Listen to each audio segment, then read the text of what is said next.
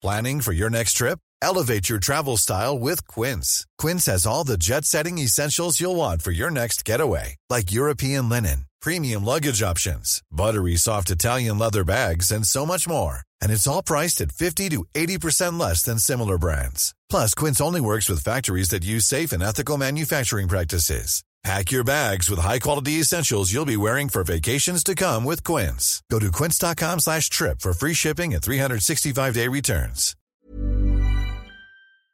Et maintenant, voici les de notre spectacle. J'aimerais bien qu'on pose nos armes et qu'on discute. Bon, bah lui, il va me prendre la tête. Jack, je veux que vous me dessiniez comme une de vos françaises. Bah non, et c'est chouchou, je veux, pas la moche. Zut, rezut et rezut derrière Ah, je vois, monsieur se fout de moi. Monsieur fait d'ironie. Mais où est-ce que vous vous croyez, merde? Au cirque? Ben ça, c'est du spectacle. Ça dépasse tout ce que j'ai pu imaginer. Old is beautiful, le vieux c'est beau, et croyez-moi, je sais de quoi je parle parce que je suis la troisième plus vieille de ce podcast. Prenez ça dans les dents, Simon et Nicolas. Salut les amis, comment ça va depuis vendredi?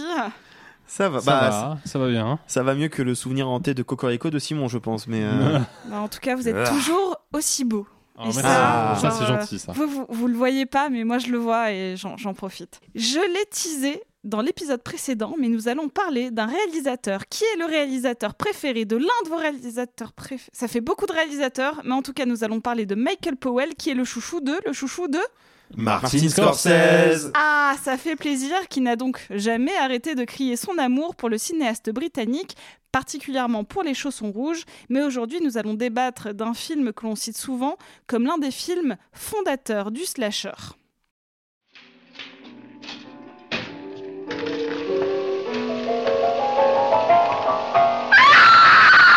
Sergeant, I've been on the force 30 odd years, and I've never seen such fear on anyone's face as on this girl's. What was it she saw? Mark, are you crazy? Yes. You think they'll notice? Who's that chap from upstairs? Le Voyeur, de son titre originel Peeping Tom, ressort en Blu-ray 4K Ultra HD édition limitée chez Studio Canal. On y suit le parcours trouble d'un jeune caméraman omnubilé par la création d'une œuvre visuelle où il réussirait à capter la peur ultime. Avec Karl Bohem, Moira Scherer et Anna Massé. La question que j'ai envie de vous poser, c'est euh, Michael Powell, oui, mais en fait, on le connaît surtout pour sa collaboration avec un autre grand réalisateur. Peut-être que Simon, tu veux nous en parler un petit peu? Bah oui, Michael Powell, c'est un immense metteur en scène et qui a une carrière finalement, moi je trouve assez émouvante, assez touchante. Euh, vous savez, on a tous tendance, c'est un peu normal, c'est enfin classique en tout cas, à regarder tiens tel metteur en scène a commencé sa carrière de telle manière, etc. Euh, Powell fait partie de ces artistes qui euh, sont arrivés. Et, Mine de rien, il y en a quand même un certain nombre, euh, bien euh, par le travail, l'artisanat et par des biais. C'est-à-dire que ce n'est pas quelqu'un qui euh, s'est retrouvé metteur en scène à 25 ans, faire son premier film, puis son deuxième film, etc. Non, il a commencé comme photographe de plateau. Photographe de plateau, et pas n'importe quel photographe de plateau, photographe de plateau d'un certain Alfred Hitchcock, ce qui était une gageure à l'époque, parce que Hitchcock vouait une haine assez tenace aux photographes. En plus, De, de manière générale à tout le monde sur le mais oui, voilà, mais tu vois, à partir du moment où il y a plusieurs témoignages qui précisent que spécifiquement aux photographes, je me dis ça, ça devait être quelque chose. Alors imaginez si vous êtes photographe et blonde, bah là c'est foutu. Euh, bref, ce que je veux dire, c'est que donc il a collaboré quelque temps, euh, temps avec Hitchcock, et puis il va continuer à euh, faire des rencontres, faire des rencontres, devenir quelqu'un qui commence à travailler du côté de l'équipe caméra, jusqu'à ce qu'il rencontre un immense artiste, Emmerich Pressburger. Emmerich Pressburger, auprès du, avec lequel il va, euh, il va bah, travailler à la mise en scène carrément, euh, tant et si bien qu'on doit donc à ce duo, euh, j'allais dire improbable, mais je sais pas pourquoi je dis improbable, on doit à ce duo Improbable de talent. à ce duo très probable. euh, quelques quelques chefs-d'œuvre, mais vraiment euh, des films matriciels de l'histoire du cinéma, euh, comme euh, Colonel Blimp, comme Le Narcisse Noir, Les Chaussons Rouges, et encore bien d'autres dont là je ne me rappelle plus. Une question de vie ou de mort. Une, question, de vie ou de mort, absolument. Euh, et il faut savoir qu'il y a des rumeurs quand même assez persistantes qui indiquent que plusieurs de ces films, sur plusieurs de ces films, on va dire, Emmerich Pressburger travaillait de manière assez, euh, assez, assez euh, précise le scénario et laisser en fait la mise en scène euh, à Michael Powell, ce qui ne fait que, on va dire, rajouter encore à son talent. Il fait donc partie de ces grands auteurs masqués ou longtemps masqués du cinéma.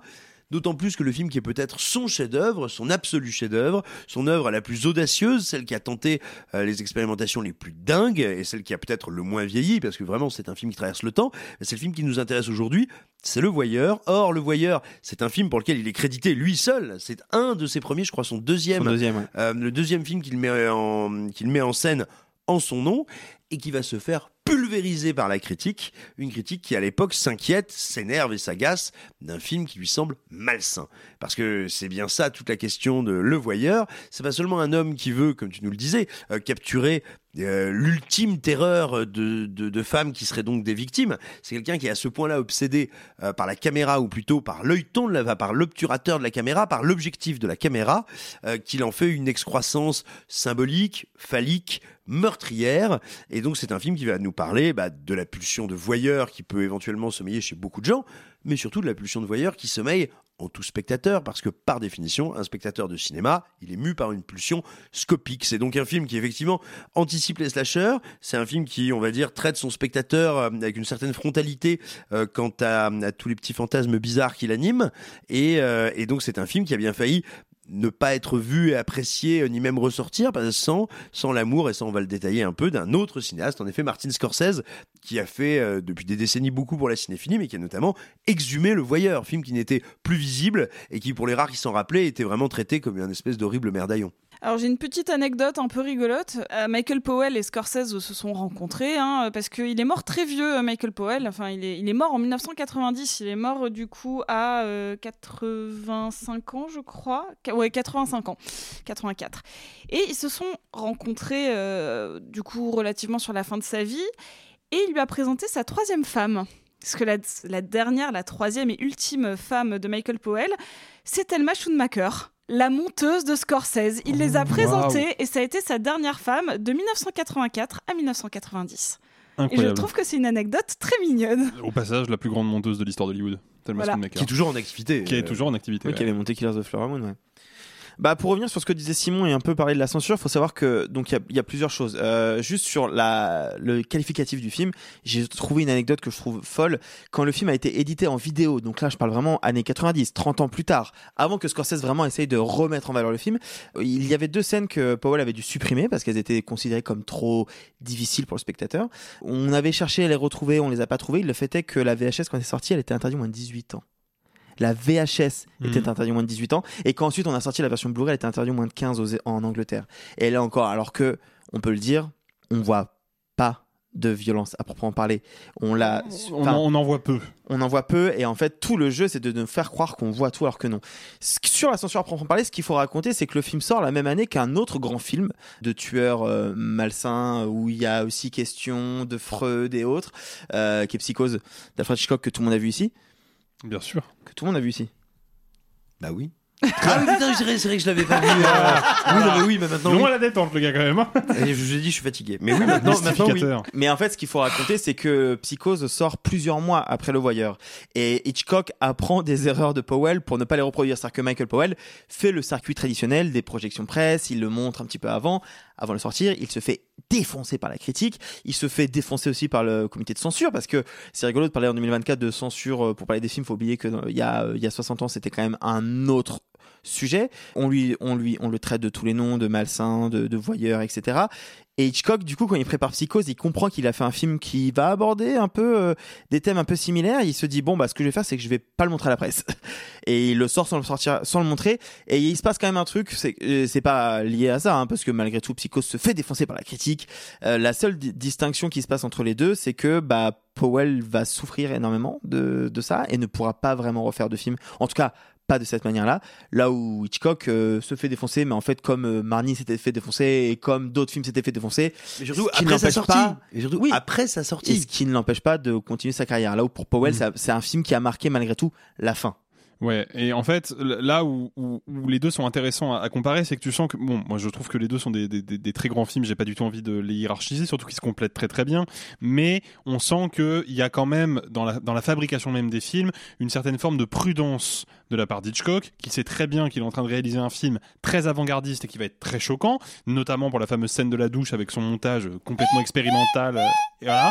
très Et belle sa imitation, musique, euh, Sophie. T'as vu ouais, sa musique terrifiante signée par euh, Bernard Herrmann. Euh, et le truc, c'est que Hitchcock, malgré tout, dans l'écriture, on a donc évidemment ce, cette- ce fameux motel où Norman Bates va s'en prendre à- au personnage de Janet D'où le nom de la série. d'où la série Bates Motel. Euh, mais Hmm. le truc, c'est que bah, on, commence le film. Je crois que de mémoire, c'est pas Los Angeles, je crois que c'est San Francisco. En tout cas, c'est une ville de la côte ouest américaine. Donc, on commence le film de Hitchcock dans un décor très contemporain pour les spectateurs, mais on va s'en éloigner et partir dans un pur espace de cinéma très gothique et très euh, très euh, stylisé qui est donc ce motel avec cette maison bizarre qui surplombe le motel donc en gros il y a l'idée que la violence et l'horreur dans le film d'Hitchcock se déroulent pas tout à fait dans un décor contemporain. Et puis il y a le deuxième point qui est quand même hyper important, euh, le film d'Hitchcock il est en noir et blanc. Donc à partir de là, on sait déjà que les effusions de sang et les effets gore du film vont être un petit peu amoindris parce que bah a pas les couleurs et donc il y a un peu moins de texture et un peu moins de détails. Le film de Powell, il se déroule dans le Londres des années 60, dans un décor hyper contemporain pour le public et pour la critique de l'époque. Et lui, pour le coup, même s'il y a beaucoup de scènes de meurtre qui sont éludées, il y a quand même un rapport à la mise à mort, à la violence, à la nudité et au sang qui est beaucoup plus frontal et beaucoup plus, euh, beaucoup plus brutal aussi que chez Hitchcock. Et c'est peut-être sur ces quelques différences-là que euh, bah, un film a réussi malgré tout assez rapidement à trouver son public parce que Psychose, ne serait-ce que quelques années après la sortie, c'est un film qui est célébré et c'est le film d'un auteur célébré, là où le voyeur a été purement et simplement enterré pendant euh, très longtemps.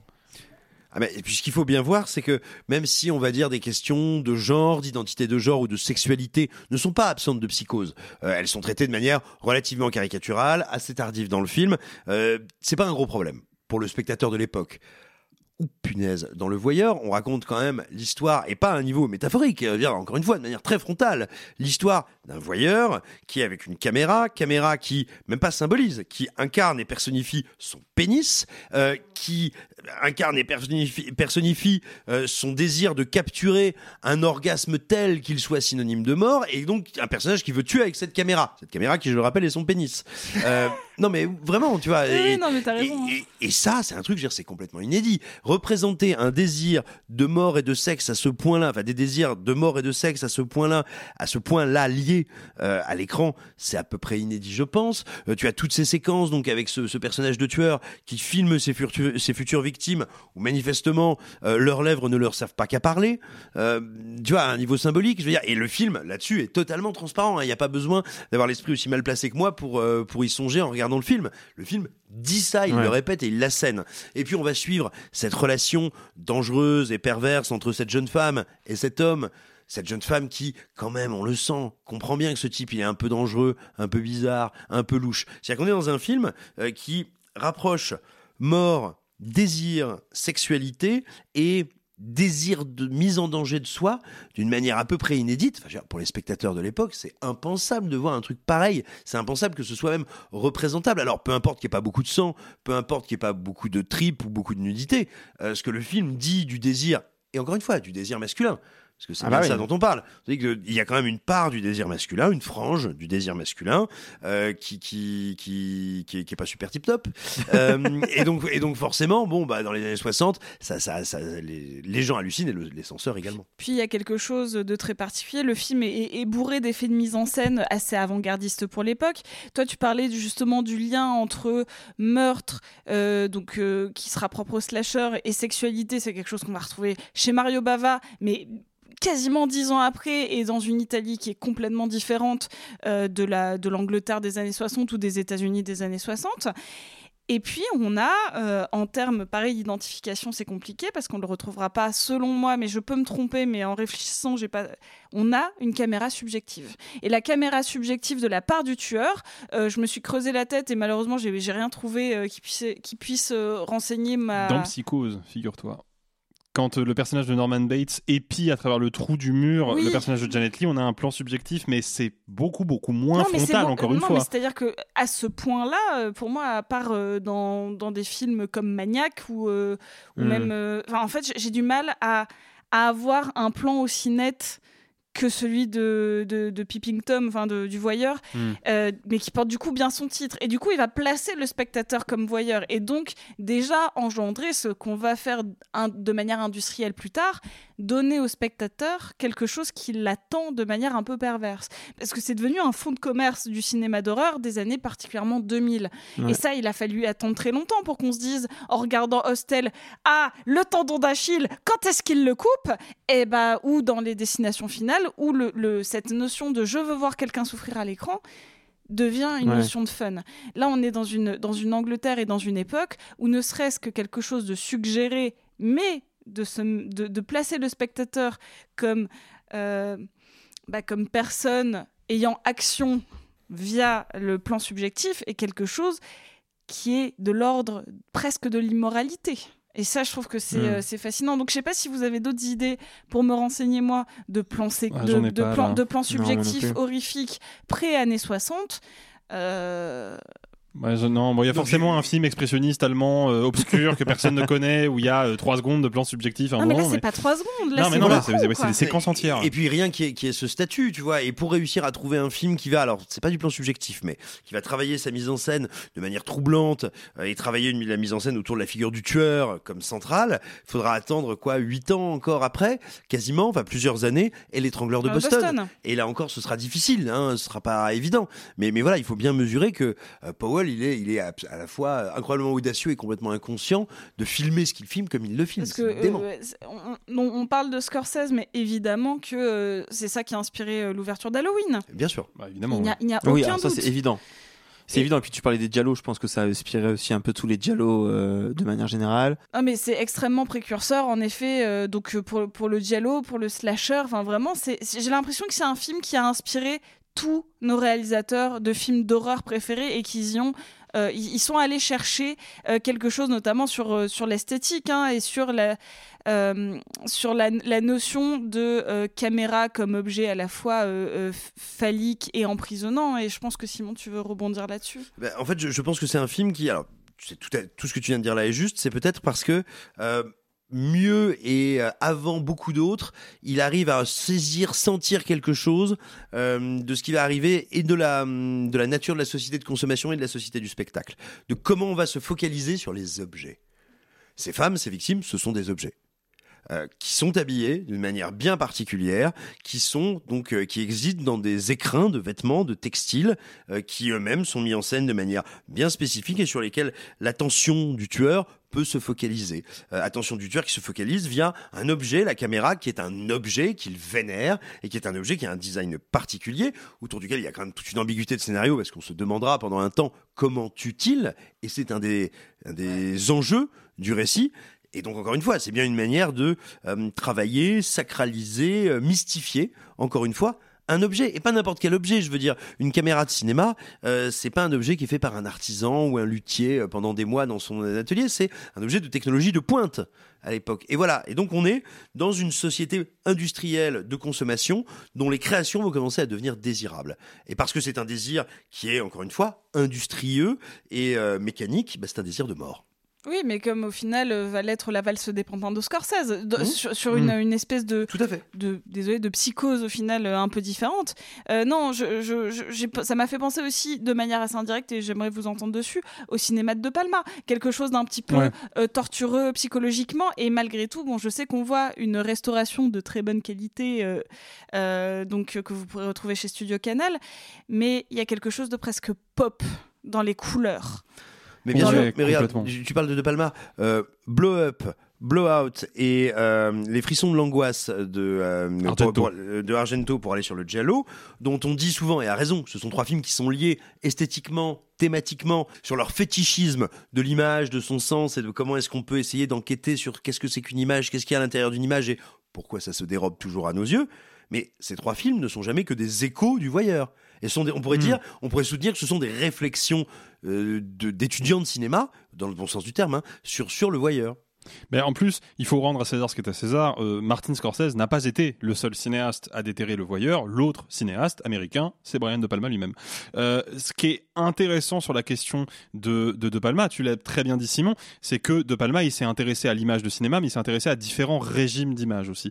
Mais il y a un truc qui est hyper impressionnant dans l'ouverture du film, c'est qu'on a donc cette, ces images en vue subjective et bah, on a au milieu de l'image cette espèce de croix Ouais. caractéristique d'un œilleton de caméra et du coup il y a un truc un peu presque rassurant où on se dit bon ok on n'est pas vraiment dans les yeux du tueur on est en train de regarder à travers la caméra, mais en fait, on est plutôt, on est la caméra nous-mêmes. On n'est pas on vraiment est le complice. tueur. On est complice, mais on n'est pas vraiment le gars. Tu vois ce que je veux dire? Il y a une Ouais. espèce de mise à distance parce qu'on a cette croix qui nous rappelle que on n'est pas en train de regarder le réel à travers des yeux d'humain, on est en train de regarder le réel à travers une caméra, caméra qui d'ailleurs n'est pas à ce moment-là collée contre l'œil du personnage. Il l'a planqué sous un imperméable et on voit sortir la caméra. Donc il filme sans avoir l'œil dans l'œilleton. En tout cas, c'est ce qu'on suspecte. Et puis après, il y a la scène suivante où il est dans son espèce de chambre noire et où il visionne les rushs qu'il a tournés, donc la séquence qu'on a vue juste avant. Et les rushs, bah, évidemment, n'ont pas de son et sont en noir et blanc. Or, l'image qu'on a vue avant était en couleur. Ce qui fait que Michael Powell, en fait, nous dit T'étais pas en train de regarder à travers la caméra, t'étais pas non plus en train de regarder à travers les yeux du gars, t'étais en train de regarder à travers la fusion des deux regards. Et ça, c'est un truc très de palmien. L'idée d'avoir deux régimes d'images qui ont l'air différents et qui en fait fusionnent, c'est quelque chose qui va le travailler beaucoup dans sa filmographie. À ce moment-là, non seulement le film nous fait comprendre qu'on était bien en train de regarder la scène à travers les yeux du personnage principal, et on n'a pas envie de vivre ça, et en plus de ça, il est clairement en train de nous dire que la caméra est une extension organique de son propre corps. Donc il appuie dès le début la métaphore phallique qui sera filée dans tout le reste. Et, et vraiment, c'est d'une audace spectaculaire. Et pour prolonger, c'est vrai que cette croix euh, qui est euh, purement dans le langage cinématographique, elle est quand même assez proche de ce qu'on peut avoir d'une lunette de sniper.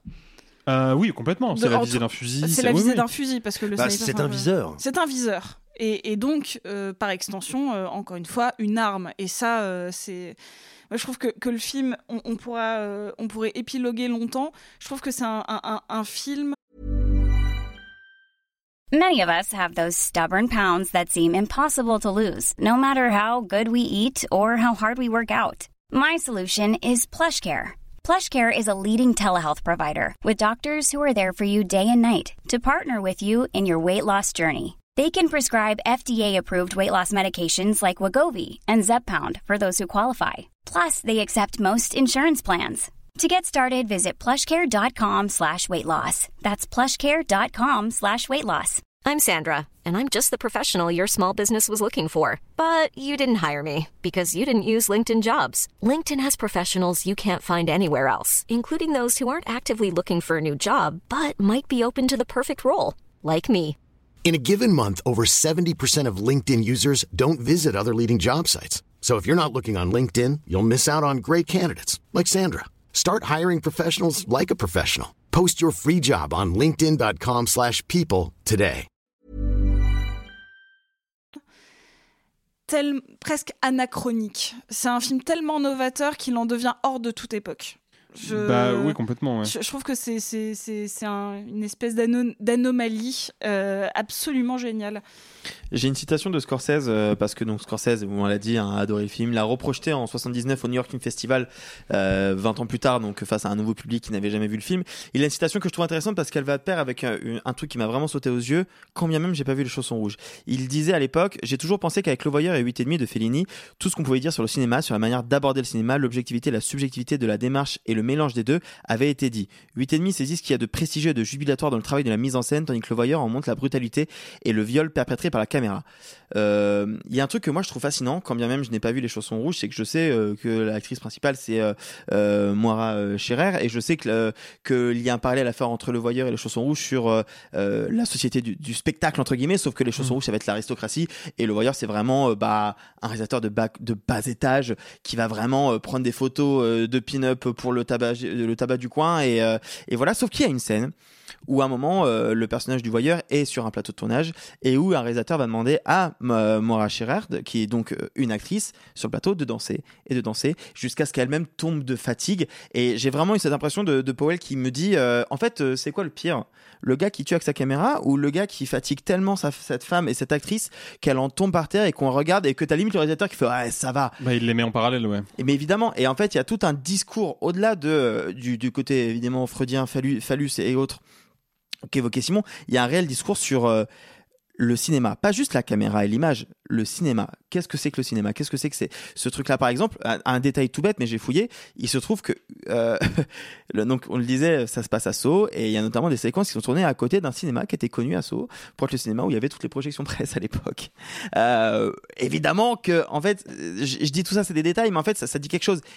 D'un côté, on a, je pense, le public qui n'a pas aimé le côté euh, je n'ai pas envie d'être à cette place-là, je n'ai pas envie de voir ça, je n'ai pas envie qu'on me mette dans cette situation de jouer à travers les yeux du reg- de, de- à travers le regard du tueur. Et puis je pense qu'il y avait les critiques et les, et les autres cinéastes qui disaient ah ouais donc pour toi le cinéma ça peut être aussi violent en fait. Euh, moi je vois pas ça comme ça. Et je pense qu'en fait il y a cette double lecture qui est vraiment fascinante parce qu'en fait si on regarde le film avec ce point de vue-là, et ben de A à Z ça fonctionne. Bien sûr, oui, bah, le, le cinéma est un objet, un objet de fascination qui transforme les humains en matière première. En matière première, corvéable à merci, et qui, au final, finissent tous, y compris nos protagonistes, hein, à être sacrifiés ou sacrifiables euh, pour le, le dieu, pour la machine cinéma, littéralement. Et, et tout, tout a l'air dangereux. La, la lumière du projecteur a l'air euh, aveuglante. Euh, le- je vais pas spoiler, mais euh, les, les- les outils autour de la caméra ont l'air euh, douloureux. Enfin, tout, tout ce qui touche au cinéma, même la pellicule, t'as l'impression qu'elle va te couper, quoi. Mais je pense que vraiment, ça, oui, ça a dû, ça a dû certainement jouer dans la réception, euh, dans la réception du film. Puis il faut se remettre un peu dans le, dans le contexte. Déjà, bon, faut se remettre dans le contexte de l'époque d'un point de vue cinéphile. Il faut quand même imaginer que vous allez au cinéma voir peut-être un des tout premiers films qui vous dit il y a une vraie part d'ombre dans cet art que tu admires tant, qui est littéralement l'art de la lumière et du mouvement, il y a une part de, il y a une part d'ombre, il y, a quelque chose de dégueulasse là-dedans. Et, euh, ce qui rend le, film évidemment fascinant, mais faut le replacer même dans un contexte politique. Je pense que euh, les gens qui nous, qui nous écoutent sont nombreux et nombreuses à avoir vu ou du moins à avoir entendu parler du film Good Morning England de Richard Curtis, qui n'a strictement rien à voir avec Le Voyeur, mais c'est intéressant de, de parler de ce film-là. Pourquoi? Parce qu'il nous raconte une histoire qui est bien réelle et qui nous paraît aujourd'hui complètement fantaisiste, qui est ce moment où en Angleterre, on n'a pas le droit d'écouter du rock sur la radio d'État. Pour écouter de la musique rock, qui est la musique populaire du moment, on est obligé d'écouter des radios pirates qui émettent depuis des bateaux dans les eaux internationales. Parce que si les mecs rentrent dans les eaux britanniques, ils se font arrêter. Et il y a notamment le personnage de Kenneth Branagh qui lutte dans le film de Curtis contre les radios pirates et qui est vraiment l'archétype du puritain, puant, arrogant, sectaire, vraiment un être humain détestable. Et quand on regarde ça avec un œil d'aujourd'hui, on se dit waouh, euh, c'était vraiment une autre époque. Bah, L'histoire de Good Morning England se déroule en 1966, six ans Ah après ouais. le voyeur. Ah Donc ouais, c'est vous dire à quel point le film est très très très très en avance sur son temps. En fait, il appartient il appartient déjà à la nouvelle génération du cinéma britannique en quelque sorte, parce que bah, c'est aussi le moment des années 60 où va émerger le free cinéma britannique, un cinéma beaucoup plus audacieux, beaucoup plus euh, radical, beaucoup plus politisé aussi. Et, du coup, il y a d'un seul coup ce film qui déboule et qui, euh, qui renverse complètement la table du cinéma britannique. Il y en aura un autre euh, plus tard, de la, la décennie suivante, en 1973, si je ne dis pas de bêtises, euh, qui lui aussi sera euh, catégorisé euh, X, euh, interdit, censuré pendant 35 ans, qui est le polar de... Non, non, non, c'est pas. Josiane. Oh. C'est pas Josiane. Même si Josiane est toujours censurée en, en Angleterre, bien malheureusement. euh, Josiane. Mais euh, non, c'est non, c'est le très très très très grand polar de Sidney Lumet, The Offense, qui va se faire euh, dé- dégommer la tronche par la critique et la censure et qui ne sortira pas, simplement, ou très peu. Et il a fallu attendre 35 ans après sa sortie pour que le film soit visible en France, par exemple.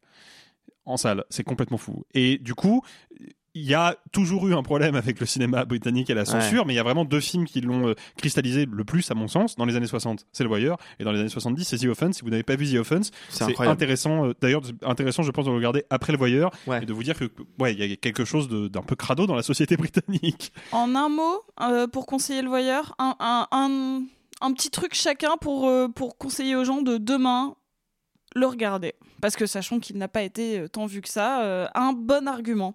Euh, un bon argument bah, je vais, je vais prendre volontairement un argument que j'aurais pas choisi de base, mais ce sera un peu intéressant. Moi, je trouve que le choix de l'acteur principal, Karl Baum, de son vrai nom, Karl Heinz Baum, euh, qui était surtout connu pour être l'amoureux de Romy Schneider dans les films Sissi, euh, où il était très mignon, il avait une tête d'ange et tout. Le choix de cet acteur-là pour jouer un rôle comme ça, je trouve ça euh, absolument fascinant parce qu'il a vraiment, on lui donnerait le bon Dieu sans confession pour reprendre un vieux dicton, alors que vraiment pas du tout quoi.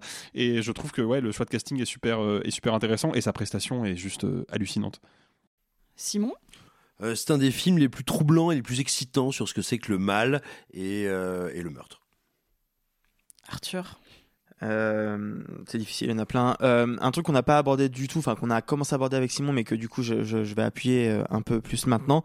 Le fait qu'on voit tout du regard du tueur fait que du coup c'est un regard très masculin. Et il se trouve que l'un des articles, un des textes pionniers de ce qu'on appelait le female gaze et le male gaze de Laura Mulvey, qui est Plaisir visuel et cinéma, narratif sorti en 75, plaçait le voyeur comme étant l'archétype même de ce qu'est le male gaze. Et je trouve que quand on s'intéresse à ces questions-là, essayer de comprendre ce que c'est que le female gaze, c'est aussi comprendre ce qu'est le male gaze. Et je trouve que le voyeur le définit. Et je dis pas ça de, du tout manière péjorative. Au contraire, très bien. Est-ce que c'était pas justement alors petite question Est-ce qu'à l'époque où Laura Mulvey le cite comme archétype du male gaze, est-ce que justement il le cite pas sous un angle péjoratif? Sans doute. Parce que ça aussi. Sans doute, mais c'est pas, enfin c'est pas inintéressant. En fait, c'est pas inintéressant de regarder qu'il ouais, c'est un film sur un regard masculin en tout cas. Non. littéralement enfin... non mais, non, mais, ah, mais je, je, je, suis complètement d'accord avec le fait que effectivement si on s'intéresse à la question du regard masculin et de ce que ce regard peut avoir de toxique et de vampirisant il faut passer par le par le voyeur. Mais je trouve que là où le en fait le film me semble tellement conscient de ça que je m'interroge du coup sur comment il a été employé par Laura Mulvey à l'époque parce que dans les années 70 justement le film n'est pas encore tout à fait ouais. redécouvert et réévalué. Du coup, ce serait intéressant de relire le texte peut-être aujourd'hui sous cet angle. Et ce, qui, ce, qui, est intéressant euh, sur le male gaze, euh, c'est juste que le male gaze vient de son regard à lui, vient du regard du voyeur, et on peut le voir dans certaines scènes, notamment où il va prendre en photo euh, des, des, filles en nuisette. Il n'y a pas réellement de ce qu'on va caractériser dans le cinéma d'aujourd'hui de male gaze. Il va pas y avoir de plan appuyé sur la poitrine de la jeune femme, il va pas y avoir de regard insistant parce qu'en fait, il y a besoin d'avoir ce contraste entre ouais le regard du personnage principal et euh, on va dire la, caméra neutre euh, je, je, pour, euh, pour pas re-rentrer dans un débat mais vous voyez ce que je veux dire pour créer une vraie distanciation entre les deux regards pour permettre aussi une respiration au spectateur. Moi j'ai juste envie de vous dire que si on se on s'intéresse au cinéma d'horreur et à l'histoire du cinéma d'horreur le, en fait, le, voyeur est tout aussi important que Psychose à mon goût. Et qu'ils vont, on, ne les considère pas comme des slashers à proprement parler parce qu'ils ne, correspondent pas à, la définition euh, qu'on qu va faire plus tard, euh, notamment du fait que le tueur est souvent masqué ou autre. Mais par contre, il va pour moi définir notamment ce rapport à la sexualité et aux troubles psychiatriques euh, du personnage. Et, et, ça, je trouve que c'est euh, hyper important quand on s'intéresse à tout ça. Et puis, on vous a parlé il y a quelques semaines des Chambres Rouges, mm -hmm. qui parlent des snuff movies, donc c'est ces meurtres réellement ouais. filmés euh, qui, qui suscitent beaucoup d'excitation sur Internet. Est-ce que c'est vrai, est-ce que ça l'est pas? C'est pour moi une des premières représentations de quelqu'un qui est attiré par ces snuff movies là techniquement il y a une, une, une, une insertion dans en tout cas tout est faux mais si on le prend dans le réel il y a il, il regarde un snuff movie et nous on l'entend mm. c'est c'est super intéressant et sur, et sur la mélange entre la fiction et la réalité pardon j'arrête mais j'avais lu beaucoup de choses sur le sujet euh, il faut savoir que toutes les archives que l'on voit où le où le, le personnage du voyeur euh, regarde des, des, des, séquences de lui enfant ouais. etc euh, c'est Michael Powell et son fils ouais. donc euh, l'insertion de la réalité dans la fiction du snuff movies dans ce qu'est ou pas la réalité ou pas enfin je trouve vraiment c'est un film qui est hyper riche qu'on aurait pu encore analyser pendant, je pense, encore longtemps. C'était évidemment un, un, coup de cœur absolu euh, pour, pour toute l'équipe et on vous conseille de le regarder. On vous a parlé donc du Voyeur de Michael Powell qui euh, ressort en Blu-ray 4K Ultra HD en édition limitée chez Studio Canal avec Karl Baum, Moira Scherer et Anna Massé. C'est le temps de l'amour, c'est le temps des copains, c'est le temps de la Saint-Valentin. Et oh. pour ce, euh, on a demandé aux membres de l'équipe, et j'ai participé, de choisir chacun un film à vous conseiller euh, pour le 14 février. Oh, tant de rimes. Oui, c'est très bien écrit, bravo.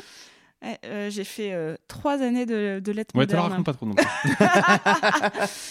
Ça va, j'ai pas fait des alexandrins. Hein. Donc, bah tiens, vas-y, commence.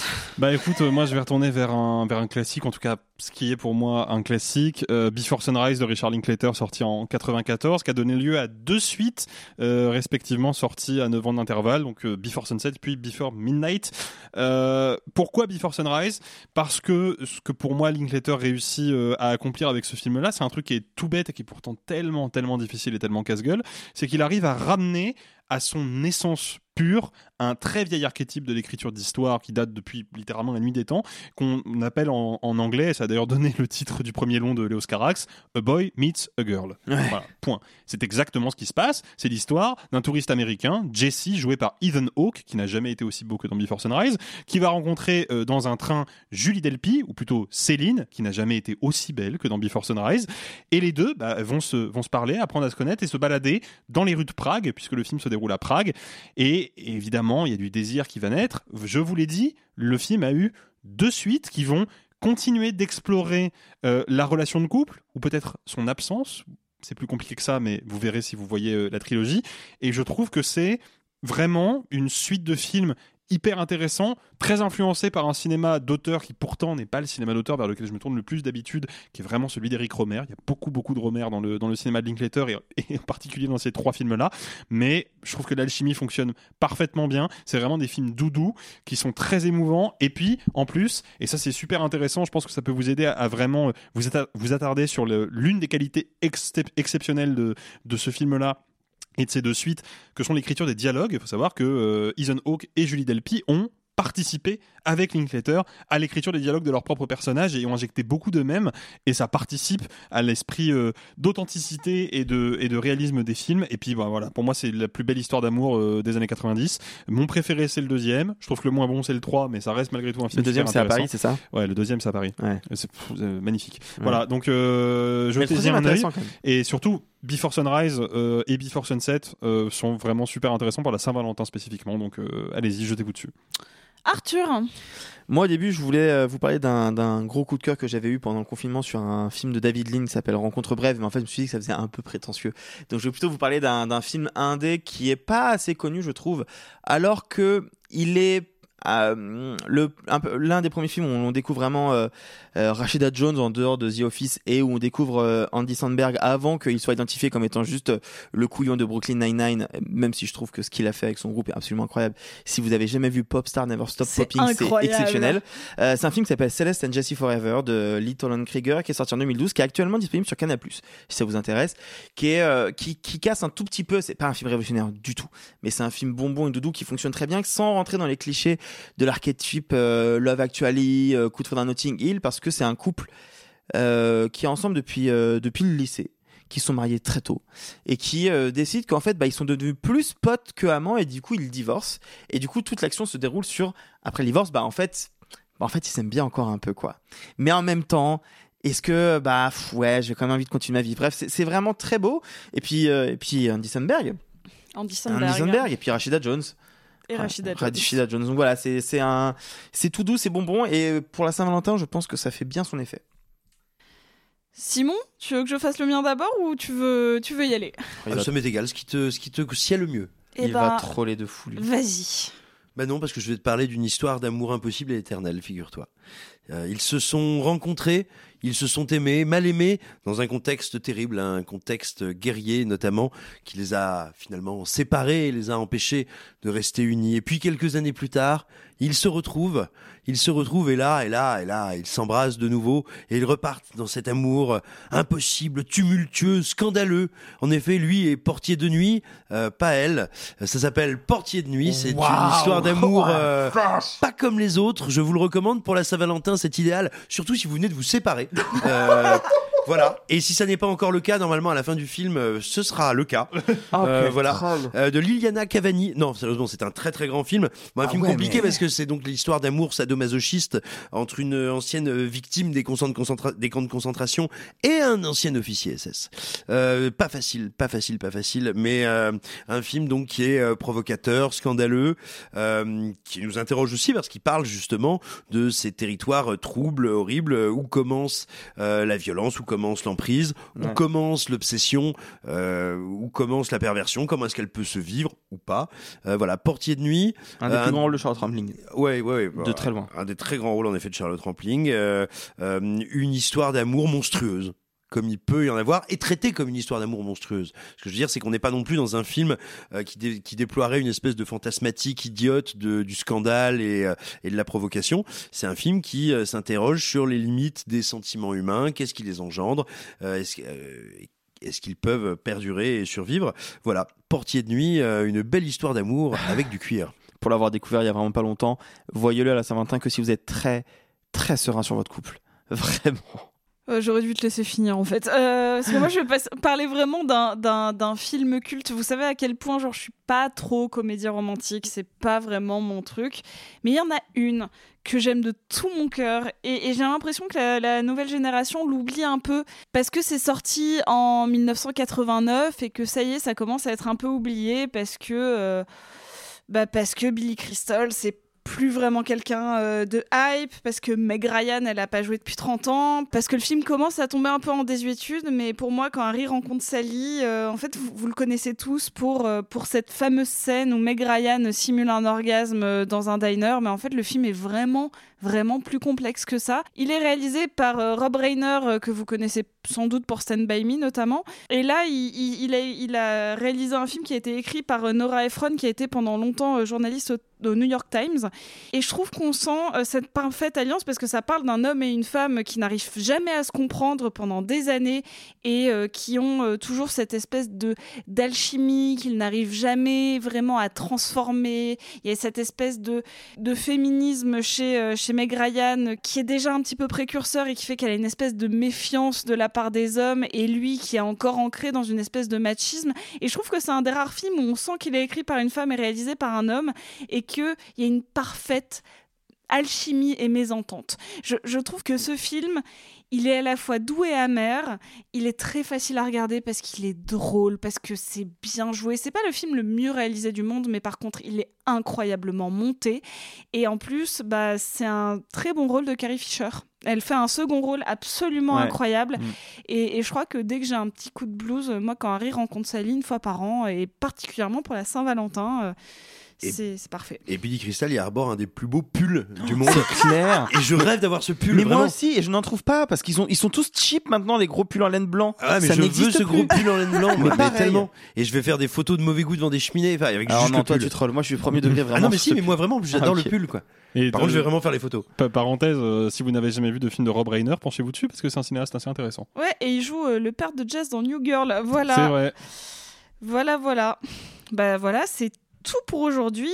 Vendredi, nous ferons une excursion dans le pan féminin du Spider-Verse. On pleurera à chaudes larmes devant euh, la beauté de Paul Mescal et d'Andrew Scott. En tout cas, euh, je suis sûre que je le ferai.